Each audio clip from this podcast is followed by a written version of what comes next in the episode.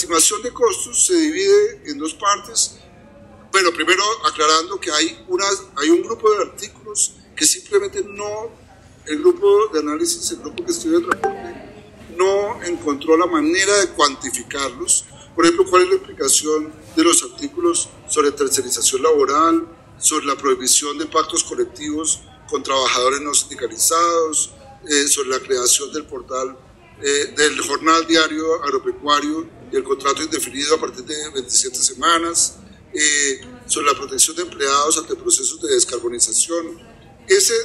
sobre esos temas simplemente no se encontró una manera de eh, cuantificar eh, los impactos. Sobre los otros temas se encontró algún, alguna aproximación,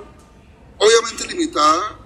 eh, y sujeta a una serie de supuestos de cuál podría ser el impacto y muy concentrada en el impacto sobre aumento en costos salariales para las empresas. el impacto sobre los artículos que se pudieron analizar cuantitativamente, es un impacto significativo. Se hicieron escenarios de bajo impacto, de alto impacto y un escenario intermedio, que es a que más me, quiero referir, porque es el que parece más probable, digámoslo, pero no es necesariamente el que va a suceder en la práctica, pero, pero para, para, no complicar demasiado la información, eh, me refiero simplemente a ese escenario intermedio.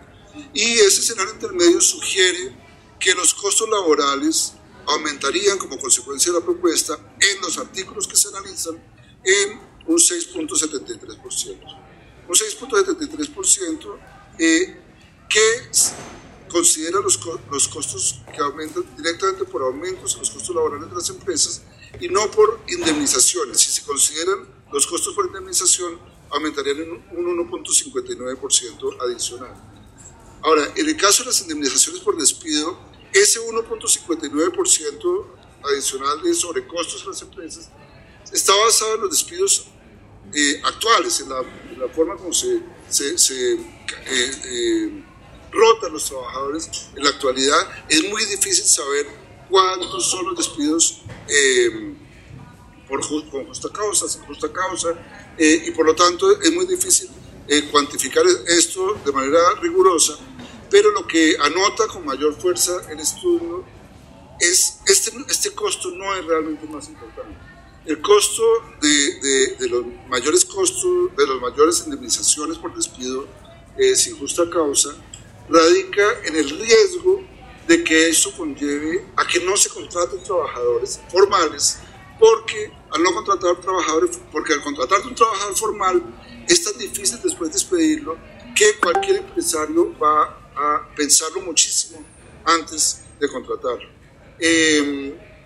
si se pone un tendero que tiene eh, tres, cuatro empleados y está pensando en contratar el quinto, o tiene dos empleados está pensando en contratar el tercero, esa decisión se le vuelve algo muy difícil porque puede ser algo que piensa que le está yendo bien, que contratar a una persona adicional es, es útil, pero si sabe que la posibilidad de tenerlo que despedir porque a la, tienda no le está yendo suficientemente bien, porque está teniendo dificultades en las ventas, pues, y que de golpe dentro de un año, dentro de dos años va a tener que, que, prescindir de sus servicios, va a pensar que esos costos van a ser tan grandes que probablemente la, la decisión es no contratar